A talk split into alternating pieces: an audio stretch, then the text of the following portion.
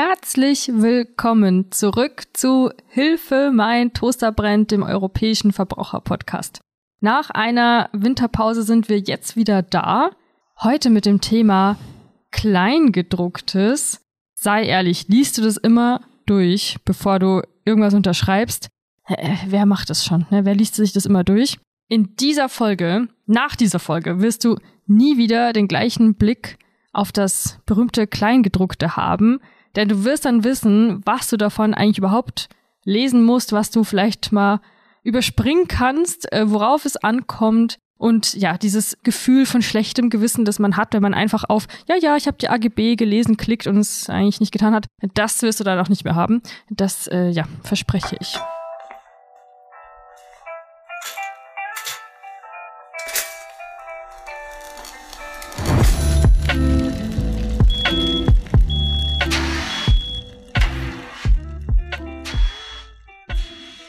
Ich begrüße heute bei mir Sabine. Hallo Sabine. Hallo Nina. Dein Name ist Sabine Blanke, du bist Juristin bei uns hier im Europäischen Verbraucherzentrum Deutschland. Ich sag noch einen Satz zu mir, Nina Zeindelmeier und ich bin Podcasterin und Pressereferentin im IVZ, wie wir es abkürzen. Ja, das Thema Kleingedrucktes. Meine Einstiegsfrage, glaube ich, ergibt sich fast, die kann man leicht erraten, Sabine. Du als Juristin, liest du immer das Kleingedruckte bevor du was unterschreibst oder kaufst, sei ehrlich. Ist das jetzt eine Fangfrage, Nina? Selbstverständlich lese ich alle Seiten immer genau durch. Nein, Spaß beiseite. Ich hatte so, genau. Ich hoffe, dass das nicht deine Antwort ist.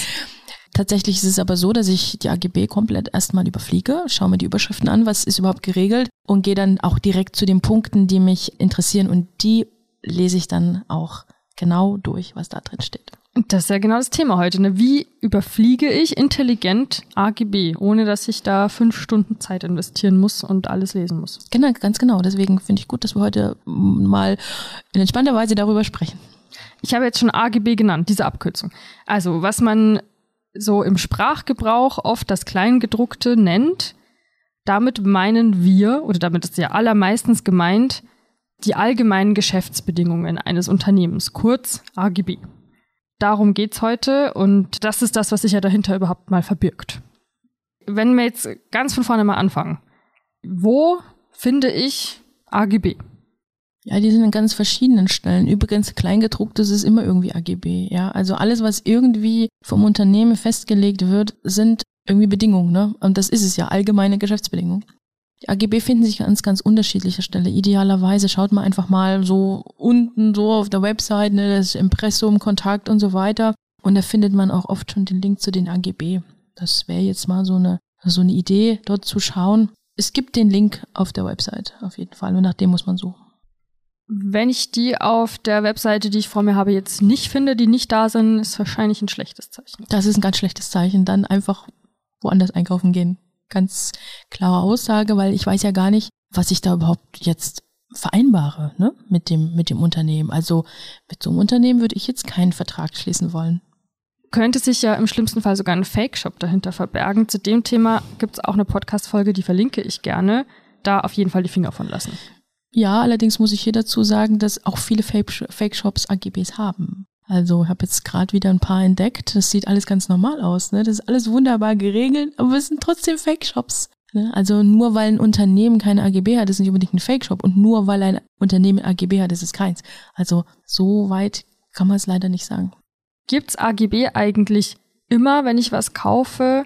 Jetzt haben wir von der Webseite gesprochen, da sind wir beim Online-Kauf da kann es ja um Produkte gehen, die ich kaufe, aber es kann genauso sein, dass ich eine Reise buche. Auch dann gibt es natürlich AGB.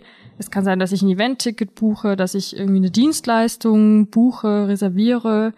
Da sprechen wir immer von AGB. Oder wir sprechen, wir sprechen immer von AGB. Es gibt noch eine kleine Ausnahme. Ich nehme jetzt mal als Beispiel ein Fernbusunternehmen. Dort hat man einmal die AGB, die allgemeinen Geschäftsbedingungen, und die ABB, die allgemeinen Beförderungsbedingungen. Ja, da habe ich noch ein bisschen mehr Text zu lesen aber meistens sind es nur AGB. Wonach guckst du denn jetzt speziell, wenn du die AGB öffnest und die durchgehst, überfliegst, wie du sagst? Was, worauf achtest du? Ja, ich gucke gleich am Anfang, wer eigentlich mein Vertragspartner ist, ob das überhaupt übereinstimmt mit dem, was auf der Website steht. Das ist nämlich nicht immer so.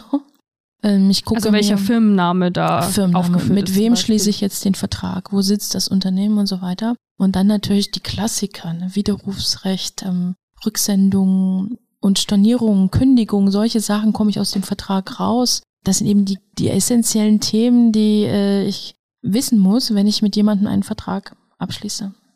Du hast ganz zentrale Stichworte genannt. Widerruf.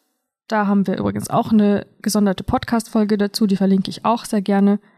Damit ist gemeint das Zurückschicken eines online gekauften Produkts und wie das geregelt ist. Ja, nicht nur das. Also das können wir auch bei Dienstleistungen haben. Widerruf bedeutet, dass ich den Vertrag rückgängig machen kann, indem ich sage, ich möchte an dem Vertrag einfach nicht festhalten. Ne? Und da habe ich 14 Tage Zeit. Ab Vertragsschluss, beziehungsweise wenn wir mal bei Zusendung von Waren sind, ab Erhalt der Ware. Gerade online kann ich ja sehr praktisch mit dieser Funktion Steuerung F öffnet sich ja diese Suchfunktion und dann kann ich Begriffe wie Widerruf da einfach eingeben und dann zeigt mir diese Webseite genau den Teil, wo es darum geht. Und- genau, wenn die AGB jetzt ein bisschen unübersichtlich gestaltet sind, also idealerweise gibt es da so ein paar Überschriften und da steht es vielleicht schon drin, dann sehe ich das recht gut. Ansonsten über eine Suchfunktion, PDF, dann wird mir das angezeigt und dann auch wirklich jeden einzelnen Treffer mir auch angucken, was da geregelt wird. Und wenn da Widerruf vielleicht fehlt oder ausgeschlossen ist, also es heißt, dass kein Widerruf möglich ist oder diese 14 Tage deutlich unterschritten sind, dann auf jeden Fall skeptisch sein. Ja, so einfach kann man das nicht sagen. Die Widerrufsbedingungen oder Hinweise zur Widerrufserklärung finden sich auch manchmal gesondert. Ja, also da, wo ich vielleicht den Link zu den AGB gefunden habe, äh, findet sich dann manchmal darunter oder darüber oder irgendwo an anderer Stelle neben Kontakt oder auch im Impressum ein Hinweis zum Widerruf. Also das sollte ich auf jeden Fall sehen, denn wenn das dort nicht enthalten ist, ich möchte jetzt nicht die Folge zum Widerruf hier vorwegnehmen, dann heißt es nicht, dass ich das Widerrufsrecht nicht habe, denn das habe ich, ob das jetzt irgendwo steht oder nicht. Es heißt nur, dass ich möglicherweise keinen Vertrag schließen kann, denn ohne ordnungsgemäße Widerrufserklärung, was ordnungsgemäß heißt, erklären wir alles äh, in dieser äh, Widerrufsfolge. Ohne diese ordnungsgemäße Belehrung kein Vertragsschluss. Könnte also auf einen unseriösen, auf eine unseriöse Firma hinweisen. Aber auch hier nochmal, ähm, auch es gibt auch Fake-Shops, die das alles ganz toll. Ich habe gerade ein Beispiel gefunden, also jetzt erst in den letzten Tagen, wo das alles richtig schön ausformuliert war. Es ist trotzdem einer. Ein paar andere Begriffe wollte ich noch einfach so reinwerfen. Natürlich ist auch sowas interessant wie Kosten. Klar, das ist ein Suchbegriff, nach dem man gucken kann. Laufzeit, da denke ich jetzt daran, wenn man zum Beispiel so einen Vertrag im Fitnessstudio abschließt oder so einen länger laufenden Vertrag. Laufzeit, Kündigung, auf jeden Fall mal gucken, wie ist das geregelt, welche Kündigungsfrist gilt zum Beispiel, das kann man sich schon mal notieren. Dann Stornierung, hattest du auch schon genannt, zum Beispiel bei einer Reise, ist das natürlich ein interessanter Punkt. Mal gucken, wie viel vorher, unter welchen Bedingungen könnte ich die Reise stornieren. Kann ja sein, dass ich krank werde, dass ich meine Pläne ändere. Ja, Nina, du hast ja so ein paar ganz wichtige Punkte gerade genannt. Ich sag mal was zu den Kosten. Ne? Also wir nehmen mal das Beispiel, du hast ein Paket bekommen und du möchtest jetzt widerrufen und es möchte das zurücksenden. Nach der aktuellen Regelung müsstest du jetzt eigentlich die Kosten tragen. So sieht das Gesetz das vor. Wenn der Unternehmer sich in seinen AGB oder in seiner Widerrufsbelehrung, die ja idealerweise dann in RGBs, nicht darauf hinweist, dass du die Kosten zu tragen hast, funktioniert das nicht. Muss er sie selber tragen. Ne? Also insofern solche Regelungen auf jeden Fall schon mal anschauen. Ja, das ist ja immer, wenn man viel bestellt, ne, und das ist aber ist ja die Frage, wer zahlt das jetzt, ne, das Paket. Und diese Regelung, also ganz wichtig für die Online-Besteller unter den Zuhörern, das wäre jetzt etwas, wo man schnell mal hinschauen sollte und natürlich Stornierung jetzt auch bei Reisen. Ne? Wie ist das jetzt? Ich habe jetzt vielleicht einen Flex-Tarif oder Semi-Flex oder was, was es alles gibt. Weiß ja auch keiner so genau, was das bedeutet, aber das ist der Ort, die AGB, wo der Unternehmer das dann eben im Einzelnen auch erläutert. Gibt es Formulierungen, bei denen bei dir alle Alarmglocken schrillen und wo du sagen würdest, wenn das da steht, sehr schlechtes Zeichen? Oh, Nina, da stellst du mir jetzt eine Frage. Das ist immer so ein Einzelfall. Es gibt immer so AGB, da fragt man sich oder da frage ich mich als Leserin, nee, das, du das, schon auch da, da höre ich jetzt oder? schon am zweiten Abschnitt auf. Es gibt gute AGB, was mir oft auffällt, manche AGB sind einfach so lang, das versteht ja gar keiner, ne? Und das ja, da, ähm, will man eben genau auch gar Problem nicht lesen, leider, ne? ne? Und das ist überhaupt, das ist gar nicht so so unproblematisch, denn AGB müssen auch gut lesbar sein, sie müssen transparent sein. Also weil wenn ich etwas nicht lesen kann oder verstehen kann, wenn es so kompliziert ist, ist es eben nicht mehr transparent und dann kann es sein, dass die AGB rein deswegen gar nicht wirksam sind. Denn wir haben auch in unserem, in unserem Gesetz gibt es genau diese Regelung. Ja, es gibt da so ein paar Hürden, die AGB durchlaufen müssen. Und was nicht verständlich, nicht lesbar, nicht transparent ist, kann da eben so nicht stehen bleiben. Unternehmen sind ja auch verpflichtet, mir als Käuferin, als Käufer die AGB ans Herz zu legen. Das hatte ich eingangs damit gemeint, dass man ja oft explizit anklicken muss oder auf gelesen klicken muss und da einem online gerade die AGB nochmal extra aufploppen und das eben immer ein Schritt ist, den man abhaken muss, bevor man eine Bestellung tätigen kann zum Beispiel. Und also ich kenne das von mir auch natürlich. Also seltenst lese ich das wirklich, ne? Nach dieser Folge wahrscheinlich. Das öfter, solltest du nicht tun. Also wenn da ein Haken ist, und der ist ja da der Haken, oder beziehungsweise das Feld, bitte klicken, ne, AGB zur Kenntnis genommen, dann solltest du dir auch zur Kenntnis nehmen. Denn stell dir vor, du stimmst jetzt etwas zu, was du vielleicht gar nicht gewollt hättest. Und es gibt da noch ein anderes Problem. Es kann nämlich auch sein, dass sich AGB dann nachträglich ändern. Und es ist immer gut, die AGB zu Hause zur Verfügung zu haben als Kopie, die bei meinem Vertragsschluss galten. Aha, also du meintest, ich sollte mir die wirklich irgendwo ablegen, screenshotten. Das ist schon downloaden. mal ein guter Anfang. Also wenn du jetzt sagst, oh, das ist mir immer noch zu viel, wie gesagt, wenigstens überfliegen, wenigstens die Hauptpunkte, die jetzt wichtig sind, mal lesen, aber auf jeden Fall eine Kopie davon ablegen, wir haben es jetzt oft auch bei, bei Ferienhäusern zum Beispiel, äh, ist uns das jetzt immer wieder passiert, dass einfach neue AGB galten und Verbraucher gar nicht mehr so richtig wussten, was sie jetzt eigentlich damals abgeschlossen haben. Ne? Also das ist für uns jetzt nicht ganz so gut. Das Unternehmen weiß es natürlich, aber ich jetzt halt, wenn ich jetzt so einen Fall bearbeite, hätte natürlich gewusst, welche AGB galten zu dem Zeitpunkt, wo der Verbraucher den Vertrag abgeschlossen. So kann ich ihm am besten helfen. Das war, glaube ich, auch im Zusammenhang mit den steigenden Energiepreisen. Natürlich, wenn ich in meinem Ferienhausvertrag unterschreibe, dass ich, dass ich eine gewisse Energiekostenpauschale habe und sich die AGB dann ändern, weil sie vielleicht auch die Preise geändert haben. Es macht natürlich einen riesen Unterschied, ja, ob ich eine Pauschale zahle oder ob ich meinen realen Verbrauch zahle und solche Dinge.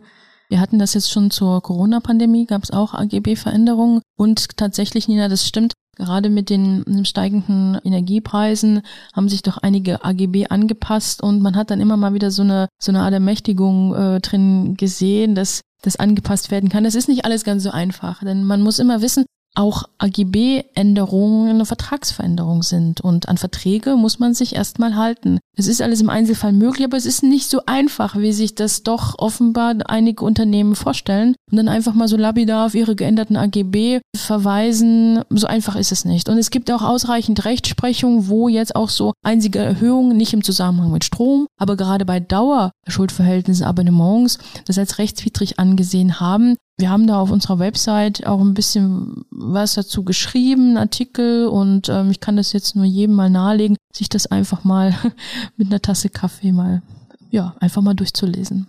Ganz genau. Was wir hier erzählen, das haben wir auch auf unserer Webseite oder hast du nochmal kompakt alles zusammengefasst? Das findest du in den Show Notes. Nochmal zur Klarstellung, also es gelten immer die AGB, die bei Vertragsschluss da waren. Das sind die AGB, die dann sich auf, mein, auf meinen Vertrag beziehen. Genau. Was ich beim Vertragsschluss angeklickt habe, oder ich habe es zur Kenntnis genommen, geklickt habe, das gilt. Alles bei meinem Vertragsschluss. Alles, was nachher kommt, ist erstmal für mich weniger relevant. Und ich hebe auch noch mal was hervor, weil ich das wichtig finde. Und wenn ich eben ankreuze, ja, ich habe die AGB gelesen, dann kann ich danach einfach nicht behaupten, das wusste ich ja nicht, ne? weil ich habe ja angekreuzt, ich habe es gelesen.